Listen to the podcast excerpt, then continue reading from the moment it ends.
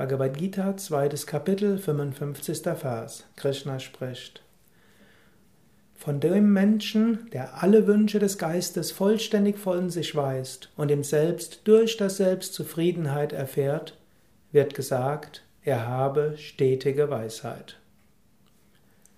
Stita Prajna, Mensch von beständiger Weisheit. Jeder Mensch ist mal weise und vielleicht auch weniger weise. Jeder Mensch fasst sich gute Vorsätze und dann vergisst er die Vorsätze. Es gibt Phasen, da bist du ein, eine Inkarnation von Güte. Es gibt vielleicht Phasen, wo du das nicht bist. Krishna spricht jetzt von dem, der ein Stita Prajna ist, ein Mensch von beständiger Weisheit. Und wer, wer kommt zu einer beständigen Weisheit? Also nicht jemand, der mal das Gute tut und mal das weniger gut. Er sagt, wer alle Wünsche des Geistes von sich weist. Das ist ein interessanter Ausdruck. Das heißt nicht, dass er keine Wünsche hat. Wünsche sind da.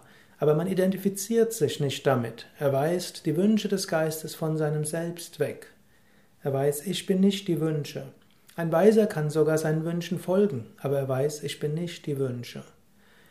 Er erfährt im Selbst durch das Selbst Zufriedenheit.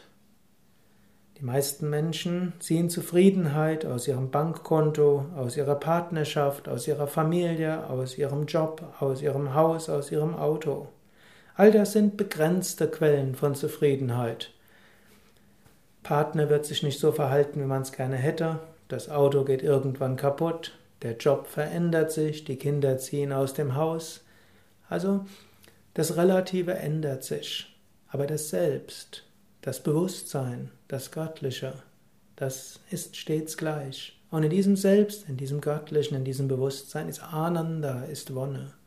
Wer in der Lage ist, in der Meditation regelmäßig zu seinem wahren Wesen zu kommen, der ist auch in der Lage, die Wünsche des Geistes von sich zu weisen, im Selbst Zufriedenheit zu finden, stetige Weisheit zu besitzen.